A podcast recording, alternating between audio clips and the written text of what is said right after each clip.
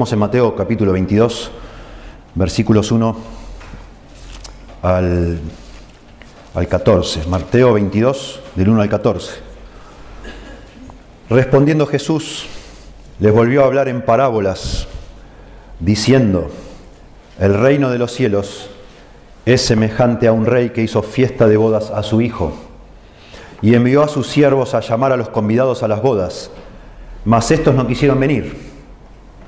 Volvió a enviar otros siervos diciendo, decid a los convidados, he aquí he preparado mi comida, mis toros y animales engordados han sido muertos y todo está dispuesto, venid a las bodas.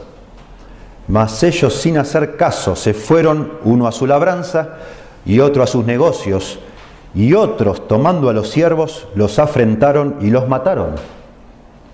Al oírlo el rey se enojó y enviando sus ejércitos destruyó a, aquellos homicidas y quemó su ciudad. Entonces dijo a sus siervos, las bodas a la verdad están preparadas, mas los que fueron convidados no eran dignos. Id pues a la salida de los caminos y llamad a las bodas a cuantos halléis. Y saliendo los siervos por los caminos, juntaron a todos los que hallaron juntamente malos y buenos. Y las bodas fueron llenas de convidados. Y entró el rey para ver a los convidados y vio allí a un hombre que no estaba vestido de boda. Y le dijo, amigo, ¿cómo entraste aquí sin estar vestido de boda? Mas él enmudeció. Entonces el rey dijo a los que le servían, atadle de pies y manos y echadle en las tinieblas de afuera. Allí será el lloro y el crujir de, de dientes, porque muchos son llamados y pocos escogidos. Es muy hermoso predicar el Evangelio, es hermoso. Y hacerlo así de una manera no persona a persona, sino a una multitud, es muy lindo.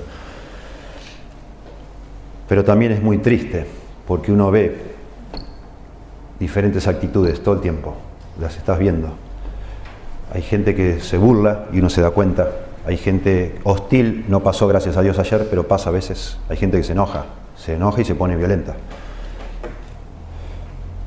Hay gente indiferente, la mayoría, no le importa, no le interesa. Y hay gente que le agrada, le simpatiza, le cae bien.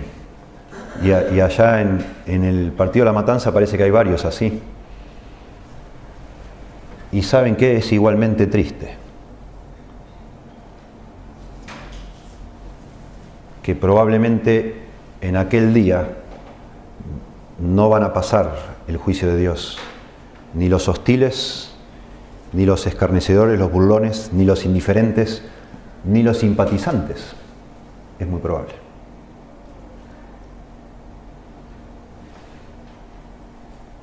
Y eso a mí me perturba, muchísimo me perturba. Y a todos nos debe perturbar los creyentes. Y sobre todo la realidad de que probablemente muchos de esos simpatizantes estén acá entre nosotros ahora. Y siempre hayan estado en esta y en un montón de iglesias. Gente que le agrada el Evangelio, le agrada la iglesia, le agrada Cristo, le cae bien, qué lindo todo. Pero no son salvos. Y me gusta esta parábola, a mí siempre me ha llamado la atención esta parábola, porque de alguna manera, si bien la razón por la que Cristo cuenta esta parábola tiene que ver con un contexto histórico que ahora vamos a analizar, de alguna manera acá se ven eh, todo el abanico de actitudes en la misma parábola. Los que no les importa, los que se enojan al punto de matar a los mensajeros, los que se burlan, pero también los que aceptan la invitación. Pero tampoco por haber recibido esa invitación y haberla aceptado, necesariamente al final de cuentas entra en el reino de Dios. Bueno, y si bien vamos a explicar, tratar de ser fieles a este texto explicando todo lo que está acá, la verdad es que desde el principio quiero establecer que mi razón de predicar esto acá ahora no es solo que nos gocemos con la preciosa verdad de la Biblia de que hemos recibido la salvación como se recibe, como se recibe un vestido nuevo, sino también que pensemos que no porque todos los que estamos acá estamos disfrutando de bendiciones de parte de Dios, nos sentimos favorecidos por Dios, bendecidos en muchas cosas de la vida, no necesariamente eso significa que un día vamos a entrar en el reino de los cielos. Se requiere mucho más que recibir el favor de Dios, que ser amigo, entre comillas, amigo del Señor. Se requiere mucho más. Y esto lo explica esta parábola. No todo el que me dice Señor, Señor, entrará en el reino de los cielos, dice la Biblia. Y esto, de alguna manera, esta verdad, que es tremenda de pensar, es espeluznante de pensar, eh, le pone un sentido de urgencia a lo que vamos a decir. Para los que ustedes que escuchan, tienen que, por favor, escuchar atentamente. Porque estamos acá, de alguna manera el reino de los cielos es como una fiesta de boda. Esto es como una fiesta de boda. Acá estamos los convidados. Pero no todos, cuando el rey pase a vernos, a examinar acá, no todos estamos aptos para estar delante del Señor un día. Venir acá no nos hace aptos. Escuchar sermones frecuentemente no nos hace aptos. Cantar canciones hermosas no nos hace aptos. Llorar por el Señor no nos hace aptos. La única forma de ser aptos para estar delante del Señor es tener una vestidura que Él preparó para nosotros. Tenemos que estar vestidos de su justicia, no de nuestra religiosidad, cualquiera sea esa religiosidad, ¿verdad? Bueno, para tratar de entender esta parábola, es una parábola, vamos a analizarla en forma de, digamos, eh, describiendo las divisiones más pensando en lo que está diciendo la parábola que en nosotros. Pero desde el vamos yo digo que podemos dividirla pensando nosotros en dos grandes puntos esta parábola. Del 1 al 7 habla claramente de los que rechazan al Señor. ¿sí? Y podemos decir con claridad que todos los enemigos de Cristo se van a perder. Del 1 al 7 está claro, ahí el, rey se enoja y manda a destruir la ciudad, los mata a todos. Todos los enemigos de Cristo se van a perder, pensando en nosotros, ¿verdad? Claramente. Acá no creo que haya ningún enemigo de Cristo, no creo. No estaría acá, ¿para qué vino? ¿Verdad? Puede ser que estén allá afuera. Pero la segunda parte de la parábola, del 8 al 14, yo lo pondría en palabras para pensar en nosotros, no todos los amigos de Cristo se salvarán. Y ahí sí nos toca a nosotros. ¿Sí? Del 1 al 7, todos los enemigos de Cristo se van a perder, claramente. Pero del 8 al 14, no todos los amigos, entre comillas, de Cristo se van a salvar. ¿Sí? Pero bueno, vamos a analizarla. Eso, eso es la forma, digamos, de ver todo lo que dice acá, pensando en nosotros. Vamos a analizarla más en lo que dice el contenido y en lo que Jesús estaba tratando de decirle a los que escuchaban esta parábola en ese momento. Y acá hay una ocasión. Las parábolas, todas las parábolas se dividen en tres partes. Una, algo que es la ocasión, lo que generó que Jesús cuente eso, la, narración de la parábola y después una conclusión. La ocasión está en el versículo 1 y 2. Dice, respondiendo Jesús, les volvió a hablar en parábolas, diciendo, el reino de los cielos es semejante a un rey que hizo fiesta de bodas a su hijo. Acá tenemos la ocasión de la parábola. Jesús está respondiendo a alguien que les ha hecho una pregunta. Eso está en el capítulo anterior, capítulo 21. Y ya sabemos que esa respuesta es una respuesta, digamos, compuesta por varias parábolas. Porque dice, les contó, les volvió a hablar en parábolas. Ya venía hablando en el capítulo 21 en parábolas. La verdad es que Jesucristo cuenta tres parábolas, una a continuación de la otra, para responder una pregunta que le hicieron ellos, en el capítulo 21. Pero deberíamos ir un poco antes para entender lo que está pasando acá esto es un momento culmine en el ministerio de Jesús. Jesucristo en el capítulo 21 al principio entra a Jerusalén montado en el burro. Es lo que se llama la entrada triunfal. Entra como rey a Jerusalén. Estaba profetizado que el rey, el Mesías, iba a entrar en un burro a Jerusalén. Y la gente cree, muchos de los judíos en ese momento creen verse cumplida esa profecía. Entonces cortaron hojas de palma, ramas y lo reciben a Cristo como un rey. Osana el que viene en el nombre del Señor. Y hacen toda una fiesta. Por eso se llama el domingo de, ramos, domingo de palmas, porque cortan esas ramas y lo reciben a Jesús como rey. Capítulo 21. Y la gente enloquecida de recibir al Mesías. Y Jesucristo va al templo, ese mismo momento que lo reciben como rey, va al templo y limpia el templo, echa a los cambistas del templo, pretendiendo convertir el templo en un lugar de genuina adoración Y eso, por supuesto, eh, genera un recelo en las autoridades religiosas, pero popularidad entre la gente, la gente entusiasmadísima con su Mesías, pero los líderes religiosos muy molestos, muy molestos. Después de todo un día, ahí en el templo mismo, Jesús sana personas y de nuevo la gente viendo cumplir las profecías. Después de todo un día de, esa, digamos así, recepción gloriosa, Jesucristo decide ir a dormir a la ciudad de Betania o el pueblito de Betania que está a las afueras de Jerusalén. Y sabemos, por lo que leemos en, el relato paralelo de Marcos, que los líderes religiosos comenzaron a tramar cómo matar a Jesús. Les molestó muchísimo lo que estaba pasando. No lo podían soportar.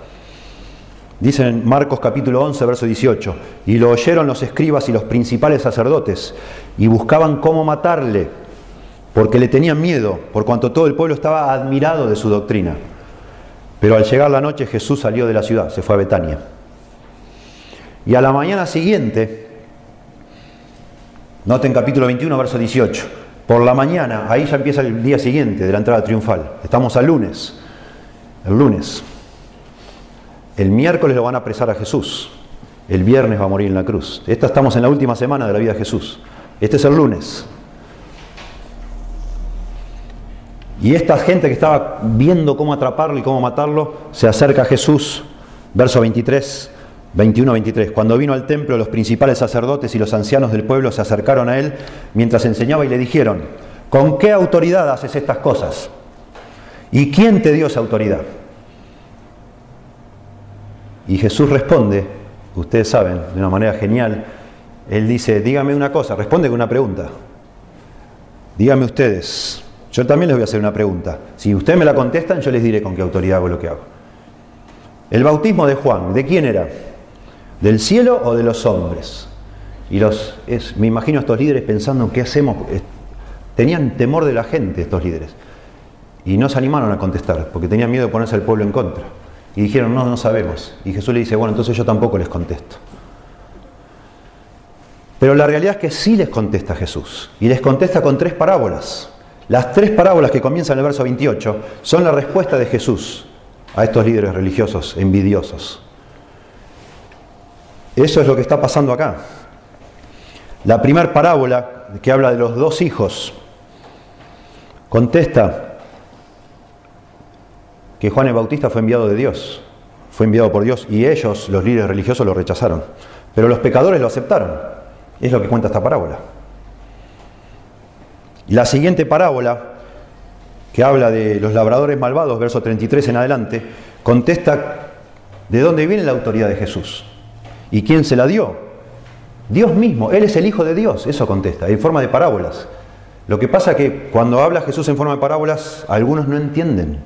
Es una forma de hablar de que solo algunos pueden entender y otros no lo entienden. Pero sí Jesús está contestando. Está diciendo que Juan el Bautista vino de Dios y está diciendo que Él es el Hijo de Dios y por eso tiene autoridad, la autoridad que tiene. Y de nuevo se enfatiza que va a ser quitado el reino de Dios de los religiosos y se lo va a dar a gente pecadora, gente extraña, indigna. Y esta tercera parábola de la fiesta de bodas también contesta. Él es el, el Hijo del Rey. Él es el Hijo del Rey. Dios es el Rey, claramente, y Cristo es el Hijo del Rey. Y esta gente está rechazando la invitación de Cristo, no le, interesa. Y esa invitación se está extendiendo a gente que no lo merece, que no lo esperaba, gente indigna, como dice acá. Y eso está de alguna manera, otra vez, todo este contexto es esta pulseada de Jesús con los fariseos. Clarísimo.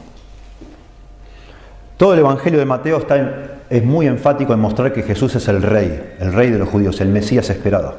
Y lo hace de, muchas maneras, desde el principio, va mostrando, desde la forma en que nace Jesús, con la visita de los magos de Oriente, todo recibiéndolo como un rey, mostrando a Mateo cómo se van cumpliendo las profecías de Jesús. Pero también Mateo va mostrando que este rey, que tan esperado, está siendo rechazado. En, capítulo 12 de Mateo se, relata el primer rechazo fuerte de Jesús. Y Juan el Bautista está preso y se confunde porque está rechazando a Jesús y manda a sus discípulos y, a preguntarle a Jesús, ¿eres tú el que teníamos que esperar o esperamos a otro? Porque nadie pensó que cuando viniera el Mesías lo iban a rechazar así. Y entonces Jesús contesta, Mateo 13, con una serie de parábolas, parábolas del reino se llaman. Interesante porque esta serie de parábolas ahora, la segunda serie larga de parábolas en Mateo, es también para responder por qué está siendo rechazado el rey. Porque de alguna manera no encajaba en la expectativa de los judíos. Esperaban que viniera un rey y que todo el mundo se postrara ante ese rey, los judíos, y este rey trajera una nueva era de bendición para el pueblo, para Israel. Pero no, lo rechazan. Y entonces las parábolas tanto de Mateo 13 como estas de acá que habla del reino de los cielos muestran que no está fallando el plan de Dios. El plan de Dios incluía el rechazo. No estamos en el plan B, sigue siendo el plan A. Es parte de lo que Dios estableció. Lo dice de manera hermosa en, en, Mateo 13, la parábola del sembrador, algunos reciben, otros rechazan, la parábola del trigo y la cizaña, algunos aceptan, otros no, la levadura, el grano de mostaza, etcétera, la red y todo, Mateo 13, explicando otra vez a los discípulos que estaban confundidos porque estaba siendo rechazado. Y de nuevo acá, a través de parábolas, mostrando que los que se supone que tenían que recibir al rey, al hijo del rey, lo están rechazando. Pero el hijo del rey ya tenía pensado eso. Y eso va a hacer que ahora la oferta del reino se abra para gente extraña, que somos nosotros, los no judíos. Porque Dios tenía pensado, a través de Cristo, salvar no solo al pueblo judío, sino toda la humanidad. ¿Verdad? Y eso es lo que está contando acá. Dice de nuevo acá en, nuestra parábola, Mateo 22, respondiendo Jesús, les volvió a hablar en parábolas, diciendo, antes de meternos a analizar, tenemos que hacer otra aclaración. Las parábolas, por lo general, y esto es una regla básica de interpretación, tienen uno y solo un significado. Todos los detalles extras se agregan para darle color, para darle realismo, para que sea una historia veraz, creíble, pero tienen por lo general una sola aplicación, una sola enseñanza, un solo punto de contacto entre toda esta historia inventada y el, el ámbito espiritual. Bueno, hay algunas excepciones y esta es una de esas excepciones. Cuando en una parábola hay más de un elemento que tiene un significado espiritual, ya esa parábola pasa a ser de alguna manera eh, una forma modificada de parábola que se llama parábola alegórica, porque varios elementos de la parábola tienen significado. Es el caso de la parábola del sembrador, por ejemplo. Varios elementos tienen significado. Y acá pasa lo mismo. Según el, el profesor Arlan Hultgen, que es un alemán, dice que hay tres parábolas alegóricas en los evangelios sinópticos. Él dice la, gran cena, Lucas 14, que es parecida a esta, pero no es la misma, la parábola de la gran cena, la fiesta de bodas y los labradores malvados, que están en el capítulo anterior. Dice este hombre, en estas tres, más que ninguna de las otras, pueden ser dados significados a todos los detalles más importantes del relato. Cada detalle tiene un significado, en este caso, cosa que no es, no es siempre así. Podemos nosotros en esta parábola decir que el rey claramente es Dios el Padre. El Hijo, que es el que se casa, es Cristo. Los siervos que salen a, dar la, primera invitación, la primera vez, son los profetas del Antiguo Testamento, incluido Juan el Bautista. Son los profetas, los siervos. Los siervos que, valen, que salen a, a invitar por segunda vez, podríamos decir que son los, los apóstoles que salen de nuevo a invitar, ¿sí? Y Jesús en su ministerio terrenal, que también es rechazado. Los que van por los caminos, la gente que van a encontrar en la calle, son, como vemos nosotros en el Nuevo Testamento, los publicanos, las prostitutas, los pecadores, nosotros, los no judíos, claramente, ¿sí? Y los convidados en la primera invitación son el pueblo de Israel, que rechaza la invitación. Y por eso al final se va a buscar a los que no tienen nada que ver con el rey, que somos nosotros. E incluso cuando el rey dice, versículo 7, que manda sus ejércitos para destruir la ciudad, claramente eso encaja con la destrucción de Jerusalén en el año 70 después de Cristo. Porque se le dio la oportunidad al pueblo judío, primero se predica al pueblo judío, el pueblo rechaza y al final Dios destruye Jerusalén por medio del ejército romano claramente. Bueno, esta es la ocasión entonces. El reino de los cielos, así comienzan muchas parábolas. El reino de los cielos es semejante a. Y en ese reino de los cielos entra mucho más que lo que esperaban los judíos, el reino acá terrenal. Ese reino de los cielos incluye el programa de Dios en el cual estamos nosotros, la iglesia también. ¿Sí? Por eso tiene mucho que ver con nosotros también esto. Y dice entonces el verso 3, y acá empieza el relato, dice, envió a sus siervos a llamar a los convidados a las bodas. Porque dice que el reino de los cielos es semejante a un rey que hizo fiesta de bodas a su hijo. Dios el Padre que hace fiesta de bodas a su hijo y sale a invitar a los convidados. Los convidados obviamente son la gente querida por ese rey, los allegados, como en cualquier boda. Uno invita, no invita a cualquier persona, invita a la gente que uno quiere, los, los familiares, los amigos, la gente querida. Pero de una forma asombrosa, verso 3 dice, mas estos no quisieron venir. ¡Wow! Volvió a enviar otros siervos, diciendo, decida a los convidados, he aquí, he preparado mi comida, mis toros y animales engordados han sido muertos y todo está dispuesto. Venid a las bodas.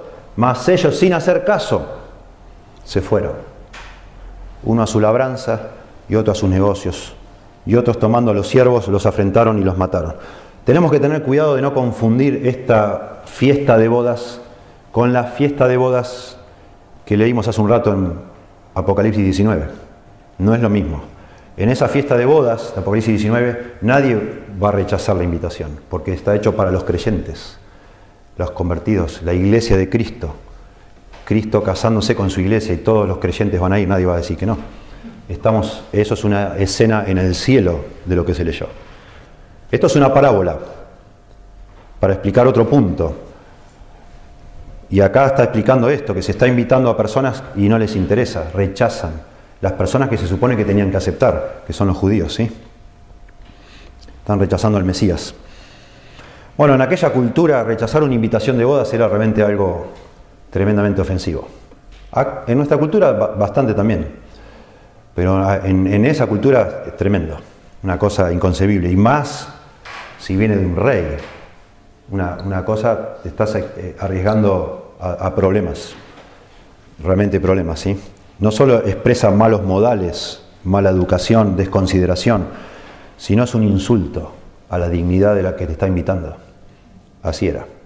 Y el verbo que se usa acá en el griego está en, un este, tiempo imperfecto, está hablando que persistieron en negarse a ir, no quisieron, no les interesó. Cuando dice el verso 3, no quisieron venir, de ninguna manera, persistieron en no querer ir. Y asombrosamente el rey repite la invitación, verso 4. Volvió a enviar otros siervos.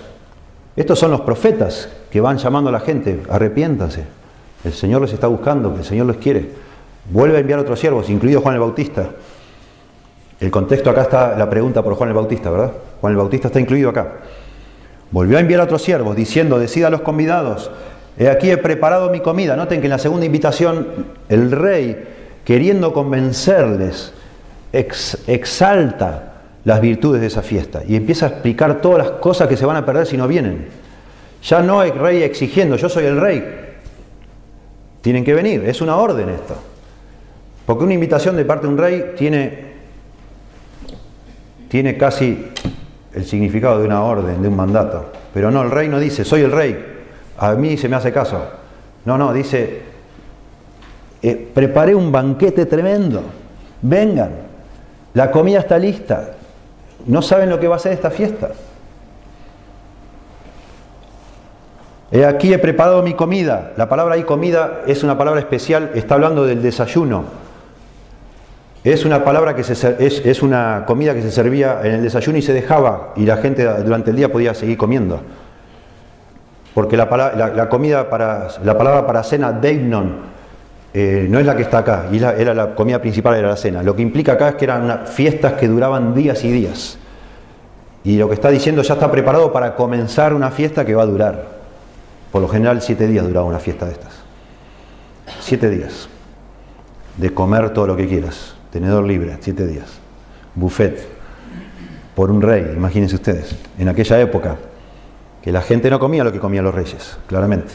Casi todos los días comían lo mismo. Si vivían al lado del lago, todos los días pescado. ¿Sí? Si vivían, no sé, cerca de donde se plantaba maíz, maíz todos los días. Bueno, maíz era de América. Trigo, trigo, etc. Maíz no había ya, etc. Bueno, el rey exalta de alguna manera las virtudes de su fiesta y manda una segunda invitación. Cosa también característica de aquel lugar como en Estados Unidos también, se mandan dos invitaciones a una boda. Una con por lo menos cuatro, cinco, seis meses de anticipación para que la gente guarde la fecha. Y se llama la primera invitación guarda la fecha. Exactamente, save the date. Por las dudas, que no vaya a tener una excusa. Yo te avisé seis meses antes. No me vengas ahora que no puedes venir. Y después, cerca de la fiesta, se manda la verdadera invitación, la, más, la tarjeta más formal, pero se avisa con mucho tiempo antes. Y así pasaba en la cultura hebrea también. Se mandaban dos invitaciones. La primera para que la gente no tenga excusa y se prepare con tiempo y la segunda anunciaba que ya estaba todo listo, confirmaba de alguna forma y que ya se esperaba que los invitados vinieran. Eso lo vemos en el libro de Esther. En el banquete que hace Esther manda dos invitaciones. Capítulo 5, verso 8 y después capítulo 6, verso 14. Al mismo banquete, dos veces. Interesante que William Hendrickson dice que el orgullo de los hombres de Jerusalén hacía que ninguno de ellos iba jamás a una fiesta, a un banquete, a menos que recibiera dos invitaciones. Era costumbre. Si no me invitaban dos veces, yo no iba. Y el rey invita dos veces. Lo hace. Pero de una manera sorprendente porque tampoco está establecido que una persona se invitaba dos veces porque rechaza la primera invitación. No, se invitaba dos veces porque era la manera. Pero si a mí me hacían saber que la primera rechazaban, yo no le invitaba a la segunda. Pero el rey invita las dos veces acá, mostrando compasión, paciencia, y se lo rechaza. Se lo rechaza. Bueno, una nota de color también para entender, no era, no era fácil, requería cierto compromiso, cierta cierta abnegación ir a una fiesta siete días, porque tenés que dejar tus cosas colgadas siete días. Imagínense ustedes, tu trabajo, lo que sea, tenés que dejarlo siete días para estar siete días en la fiesta. Y un rey esperaba que estés los siete días, no que vengas un día y después al otro no estuvieras. Se supone que ibas a estar las siete días. Eran realmente reuniones famosas, por todo lo que se hacía y lo que, bueno, cómo se comía y todo. Es complicado para personas. Se supone que un rey a los que invita son gente poderosa, no a uno que si no atiende, no sé, si no ordeña la vaca, mañana la vaca se enferma. Se supone que el rey invitaba a personas al dueño del campo que tenía los empleados que seguían atendiendo sus cosas. Y sí podía la persona ir siete días, porque tenía gente que le mantuviera atento a sus negocios. Acá estamos claramente lo que está contando Jesús, son personas que desprecian al rey, no que no pueden ir por motivos de fuerza mayor. No, no les interesa. Y está claro acá en el relato. ¿sí?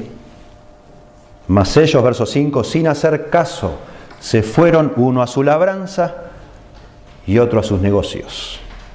Interesante la mención acá, personas que están, no les importa el rey, le importa sus asuntos de alguna manera ver, dejándonos ver la motivación egoísta de estas personas. Indiferencia. No me interesa. No, es, no está en mi agenda, no está en mis planes.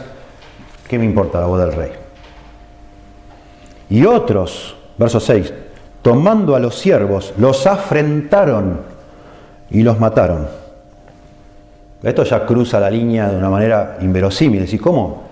No solo no te interesa, sino que estás con una actitud completamente contraria a los intereses del rey. Matar a un emisario del rey era un asunto grave, era como levantarse una sedición, como un levantamiento, como una rebeldía, una rebelión, que el rey claramente la forma, es una señal que le mandan al rey. Yo no quiero que seas mi rey, eso es, eso es lo que manda la señal. Y por eso el rey manda a los ejércitos, claramente. No se podía matar a un mensajero en un asunto serio, maltratar a un mensajero. Pero maltratar a un mensajero del rey era un asunto muy, muy, muy serio. Pero era como maltratar al rey, era lo mismo. Y eso es lo que hacen estas personas. La palabra afrentar es una palabra bien, bien intensa, mucho más que solo maltratar. Da la idea de humillar a una persona, de ultrajarla, abusarse maltratándola de una manera humillante. Esa palabra se usa para Pablo cuando fue ultrajado en Filipos. Habla de Jesús. Lucas 18, 32 dice, y será escarnecido y afrentado, esa es la palabra, y escupido. Jesús. Bueno, y Pablo también dice que fue afrentado y apedreado en Hechos 14, 5. Bueno, esto es una, una, conducta realmente inaceptable y el rey actúa de acuerdo a eso, se enciende en ira y manda a matar a estas personas. Una traición, una rebelión inaceptable. Y el rey manda Miren ustedes cómo termina, ¿no? Una invitación gentil, amorosa, termina el Señor matando a estas personas. Claramente todo esto tiene que ver con los judíos, no con nosotros hoy. Aunque podría aplicarse a una persona que escucha el mensaje del Evangelio y no importa nada y te manda a pasear, por supuesto, se aplicaría. Porque hoy la oferta del Evangelio es para todas las personas. Cristo murió por todas las personas, en un sentido amplio. Y las personas rechazan, es, de alguna manera se, se, tienen que atener a la ira de Dios tarde o temprano. ¿Sí? Pero la historia ahora toma un giro y eso tiene mucho que ver con nosotros. Dice el verso 8, entonces dijo a sus siervos, las bodas a la verdad están preparadas, mas los que fueron convidados no eran dignos. Y pues a la salida de los caminos y llamada a las bodas a cuantos halléis. Y saliendo los siervos por los caminos juntaron a todos los que hallaron juntamente malos y buenos. Y las bodas fueron llenas de convidados. Asombroso esto. Asombroso en Mateo que diga algo así.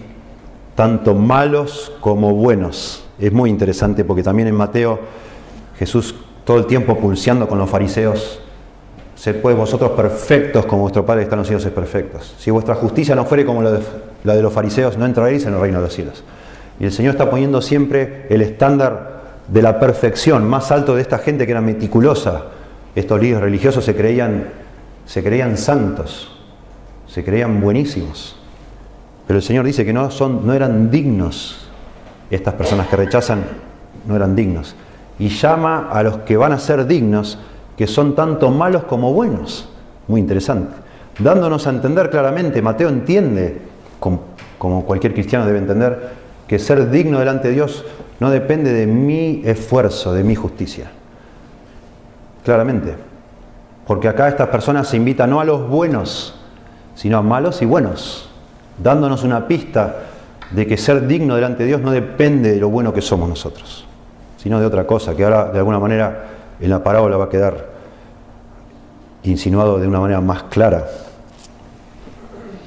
Bueno, y el Señor entonces, este rey, manda a buscar a todas partes, claramente implicando a los que no son judíos, cualquier clase de persona, a las bifurcaciones de los caminos, a la salida, dice acá, de los caminos, en, otras versiones dice a las calles principales, está hablando en las encrucijadas donde más gente pasa, no en un lugar que nadie lo ve, sino que todo el mundo sepa.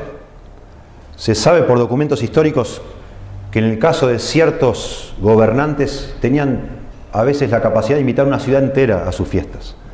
Tenían dinero de sobra para hacerlo. Y este hombre sale a invitar a quien sea, al que quiera venir. Porque este es el punto, que los judíos no quisieron. Entonces, bueno, el que quiera venir, que venga.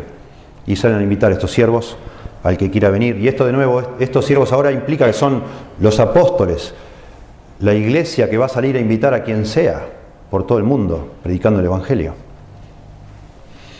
Y bueno, los, los siervos tienen éxito. Nos damos cuenta que, que la boda al final se hace y hay personas que han sido agarradas de cualquier parte, gente que quiso ir. Pero pasa algo realmente notable. El rey empieza a caminar en su palacio, en la fiesta, y empieza a observar y ve a una persona que le llama la atención. No está como debería estar en una boda. Verso 11. Y entró el rey para ver a los convidados y vio allí a un hombre que no estaba vestido de boda. Y uno se pregunta, ¿y cómo va a estar vestido de boda si lo agarraron en la calle esta persona? ¿Qué iba a ser pobre? ¿Y si era un pobre? ¿Si era un hombre que no tenía nada? ¿Cómo quería que se vista? Bueno, al rey esto le molestó. ¿Cómo no va a estar vestido de boda este hombre? ¿Qué se cree que es esto? Acá tiene que estar en forma digna en esta boda. Y le dijo, amigo, amigo, amigo, ¿cómo entraste aquí sin estar vestido de boda? Noten que este hombre dice, mas él enmudeció. El hombre no dice, y bueno, ¿y qué quiere? Yo soy pobre. Enmudeció este hombre. Bueno, primero decir que la palabra amigo, getairos, no se refiere a un amigo, amigo, así amigazo, que hace, porque no lo conoce el rey, la verdad. No eran amigos. No es la palabra para un amigo íntimo pero es una palabra amable en un sentido. Se traduciría mejor camarada, compañero. ¿Qué me hace, camarada? Como una cosa, el, hombre se acerca de una forma amigable, pero también en una forma suave como de reprensión, le está diciendo. Bueno, un, un experto en las parábolas dice que esta expresión se usaba de alguien que estaba siendo insolente o mentiroso. Jesús le dice así a Judas. Amigo le dice, de la misma forma. No sé. Suena acá, suena interesante, suena de nuevo como cuando el rey repite la, segunda invitación a las personas que lo rechazan, este se acerca amablemente a que el hombre le dé una explicación y el hombre no sabe qué decir.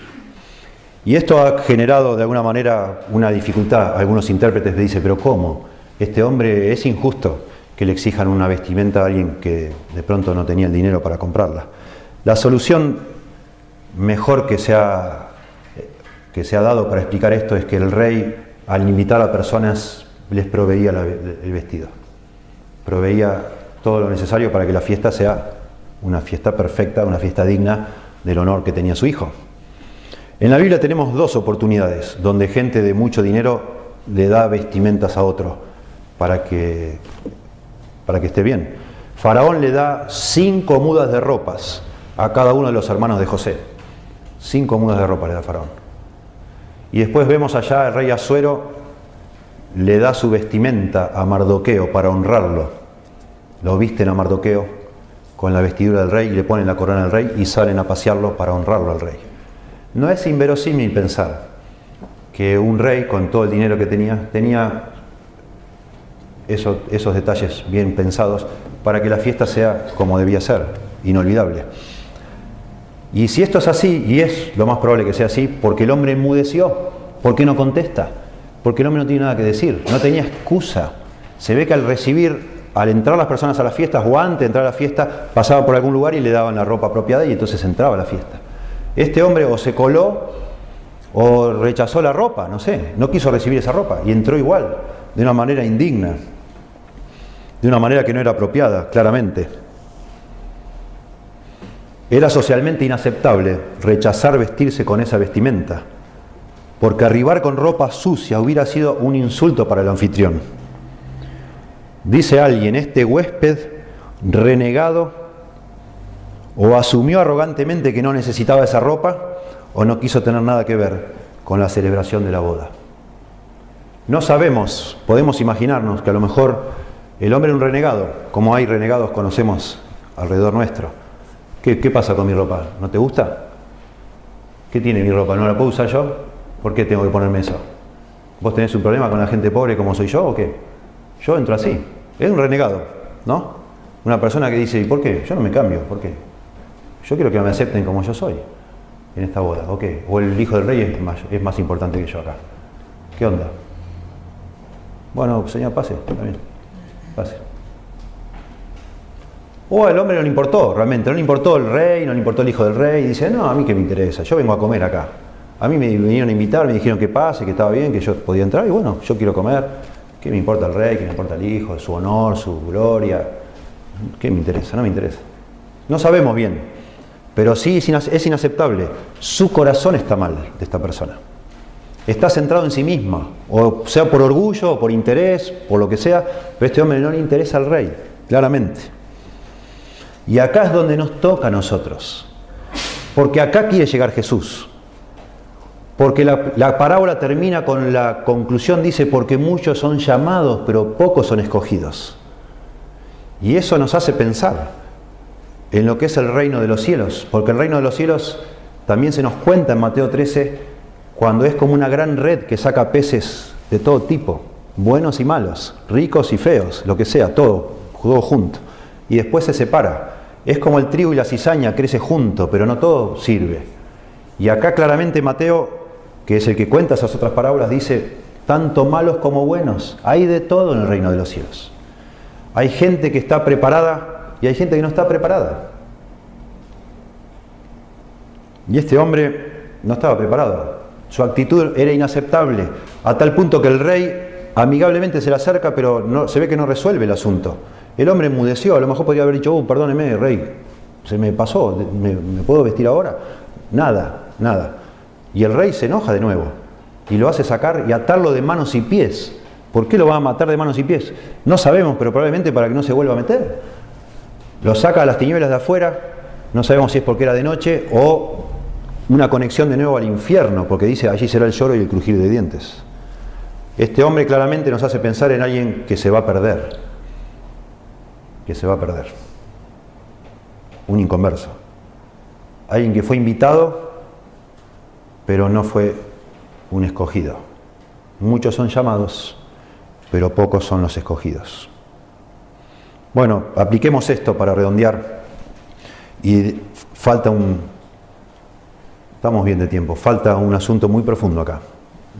Pensemos en aplicaciones y déjenme profundizar algo. De al menos podemos aprender tres verdades en esta parábola.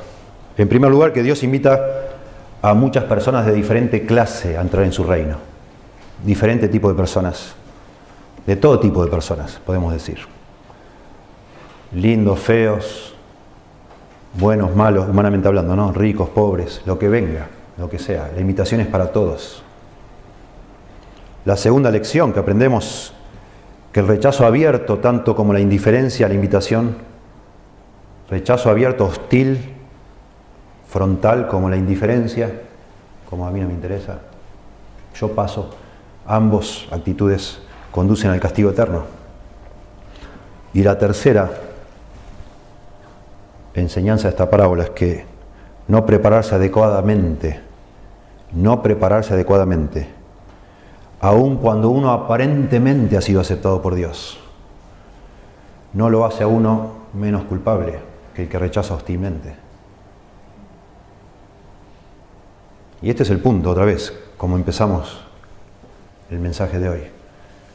Que, que te simpatice el cristianismo no te hace apto para entrar al reino de los cielos. No. En un sentido, en un sentido, como explicamos la semana pasada, el Señor ya hizo todo, pero en un sentido, a recibir todo lo que hizo el Señor implica cierta humillación. Como podrá haber sido de este hombre aceptar que su ropa no era digna de estar en esa boda. Y eso a algunas personas les molesta, les duele. No quieren agacharse a ese punto. No quieren. Todo muy lindo, me encanta el ambiente, qué linda la iglesia, qué lindo todo, pero yo, yo no me veo tan mal. Yo no soy tan malo. Hay gente mucho más mala que yo. Yo conozco a los creyentes. Yo sé que andan chusmeando por ahí. Yo, yo no. Yo soy mejor que ellos. Yo he escuchado eso. Yo no veo necesidad de eso. Pero son buena gente, me encanta. Vengan a casa, vengan cuando quieran, no pasa nada, vengan a tomar mate, me encanta que me hablen de la Biblia, todo bárbaro. Pero ya. Suena muy lindo, muy civilizado, pero eso no está bien. No está bien.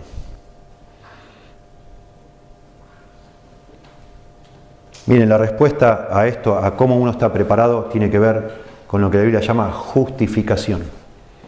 Justificación. Esta es la clave. La única forma de ser digno para entrar al reino de los cielos es haber sido justificado por Dios, haber recibido la justicia de Dios. Eso es lo que significa la justificación. La justificación es el asunto principal relacionado con nuestra salvación. Si vamos a nosotros a salvaguardar la verdad del Evangelio, para futuras generaciones debemos entender la verdad de la justificación.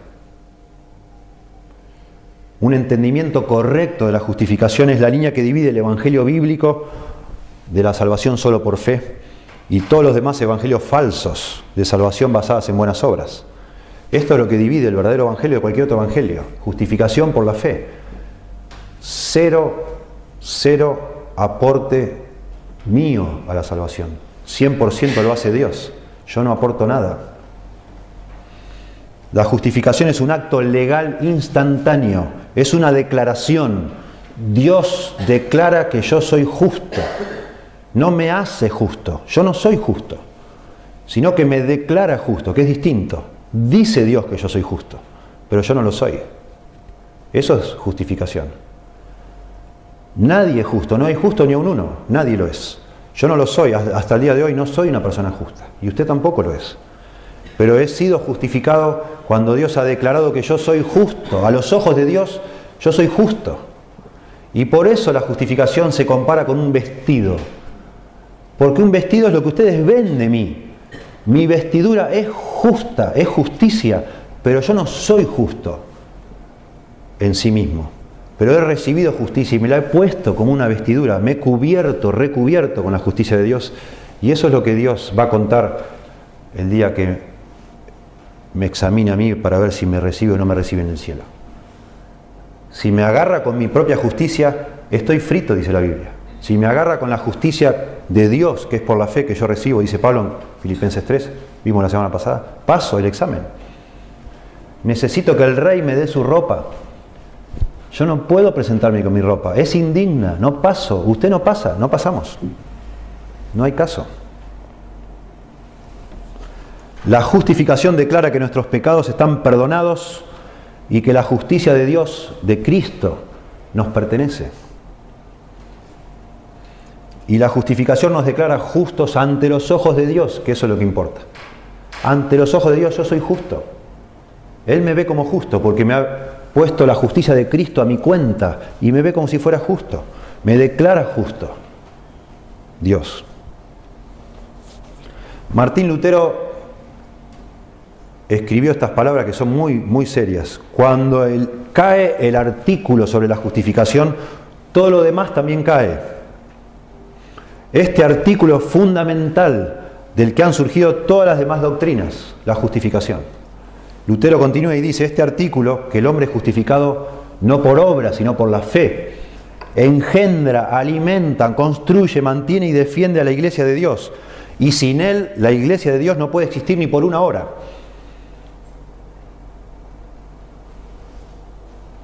Lutero dijo que la justificación es el dueño y el príncipe, el señor, el gobernador y el juez sobre todas las demás doctrinas. Juan Calvino, otro reformador, dijo que la justificación es la bisagra principal sobre, sobre, la cual gira toda la religión. En eso consiste la clave para que un día Dios me acepte, la justificación. No hay otra forma. Tomás Watson, un puritano, dijo, la justificación es la bisagra y el pilar del cristianismo. Cometer un error en el tema de la justificación es muy peligroso, es similar a un defecto en un cimiento. La justificación por Cristo es una fuente de agua de vida. Verter el veneno de una doctrina corrupta en esa fuente es maldito. Es esencial para nosotros entender, por supuesto, predicar la justificación y entenderla y abrazarla, la justificación por la fe. Sin, sin, la justificación por la fe, estamos fritos. Por más que te guste venir a esta iglesia, por más lindo que otras cosas te parezcan. De ahí es es el corazón de todo lo que hacemos acá y lo que decimos.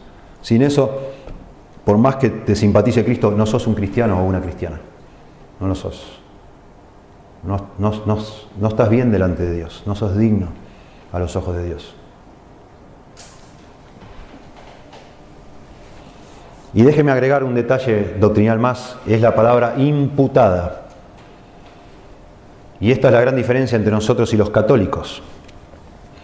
Los católicos también creen, obviamente, en lo que llaman, conocen la palabra justificación, pero ellos no creen que esa justificación se pueda recibir imputada, o sea, como la justicia de otro, recibirla yo. Yo tengo que conseguir mi justicia.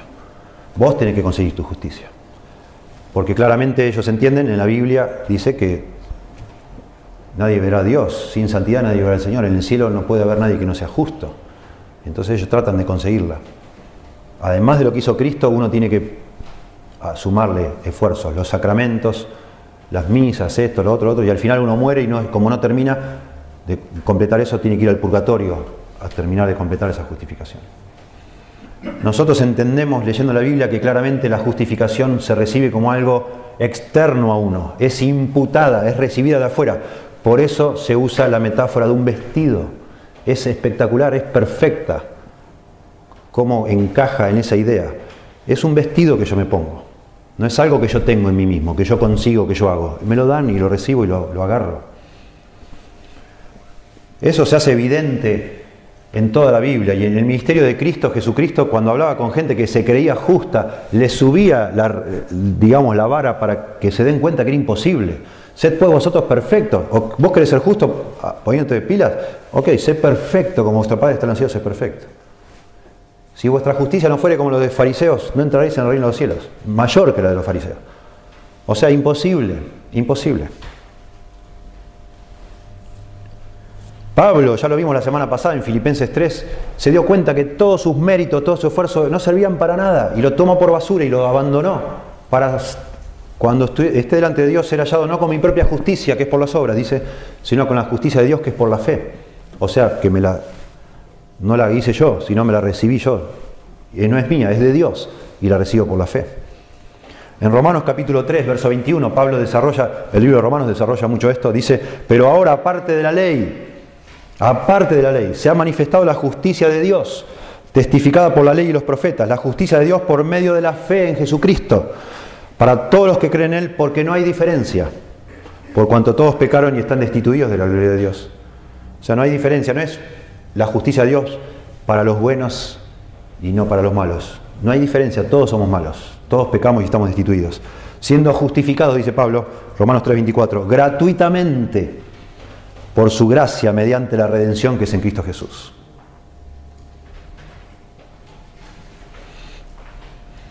Noten qué interesante en Isaías, capítulo 61, verso 10. Dice Isaías, en gran manera me gozaré en Jehová, mi alma se alegrará en mi Dios, porque me vistió con vestiduras de salvación, me rodeó de manto de justicia, como a novio me atavió, como a novia adornada con sus joyas. Hermoso. Me vistió con vestiduras de salvación Dios. En Zacarías hay un cuadro muy bonito, el profeta Zacarías, y habla del sumo sacerdote Josué. Dice, y Josué estaba vestido de vestiduras viles, y estaba delante del ángel. Y habló el ángel y mandó a los que estaban delante de él diciendo, quitadle esas vestiduras viles. ¿Me pasás una batería, por favor? Ah, gracias. Ya estamos terminando. ¿eh? Bueno.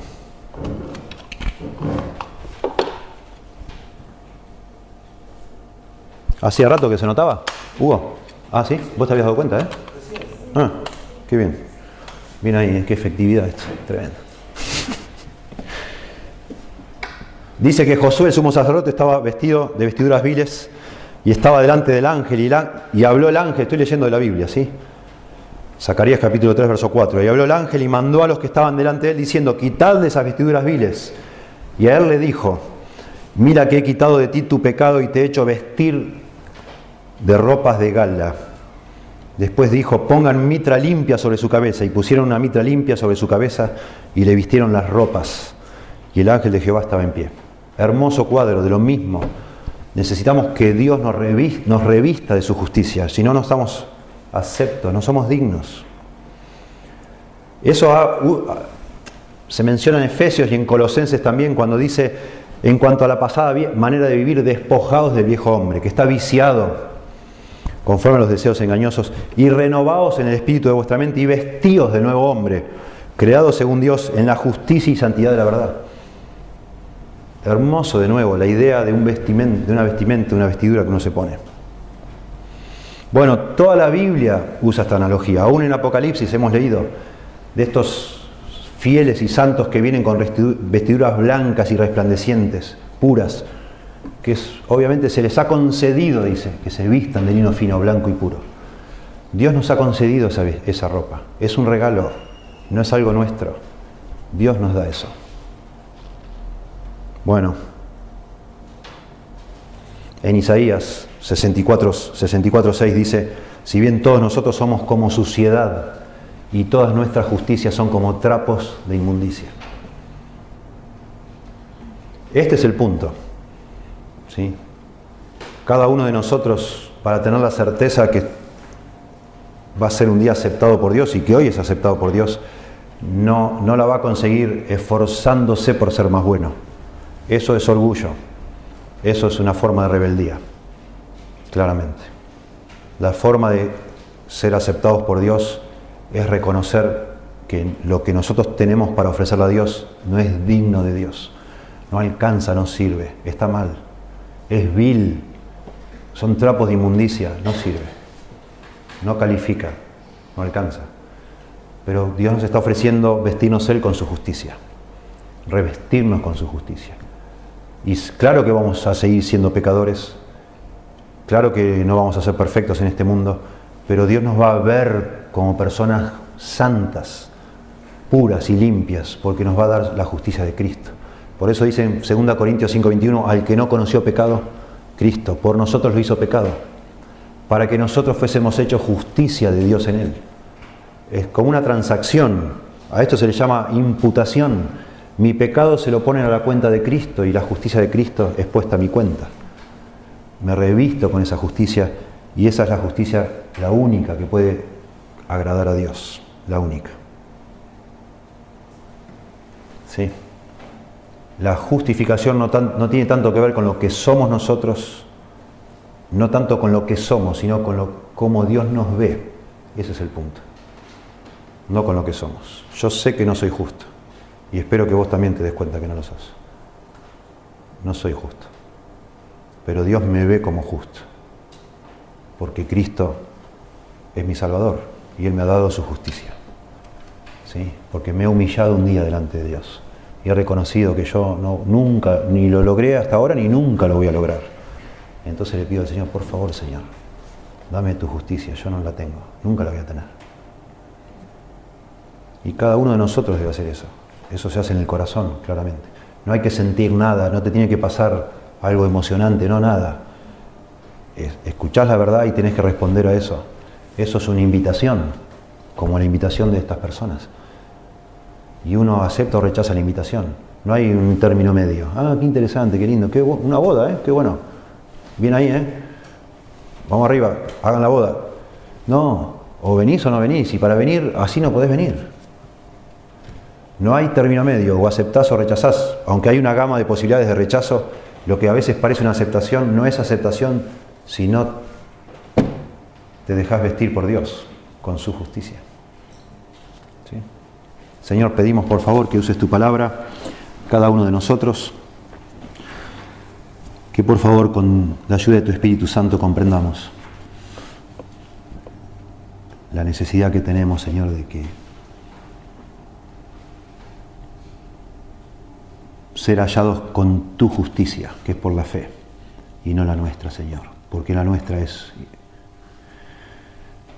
es algo harapiento, es algo sucio, vil, que por favor cada uno de nosotros reciba de parte tuya la convicción de pecado, por favor, Señor, de justicia y de juicio, como dice tu palabra, que el Espíritu Santo obre para que renunciemos a nuestras buenas obras, a nuestros intentos de agradarte en la carne y aceptemos que todo lo hizo Cristo por nosotros, Señor. Y, nos humillemos para recibirlo como personas desahuciadas, inválidas, que no podemos hacer nada por nosotros mismos, Señor. Por favor, ruego por cada uno de los que estamos aquí y los que algún día escuchen este mensaje, que tú tengas misericordia, compasión para, para salvarle, Señor, por favor y que nos des a todos nosotros la gratitud que surge de entender que todo lo hiciste tú, para no solo disfrutar, alabarte, adorarte, sino también anunciar, Señor, ser nosotros los que invitamos a otros a estas bodas, que podamos anunciar con denuedo, con fervor, con pasión a otras personas, que todavía está abierta la posibilidad. Todavía tú estás invitando a hombres y mujeres de cualquier clase a estar para siempre contigo en el cielo, Señor. Úsanos, por favor, te rogamos, en el nombre de Jesús. Amén.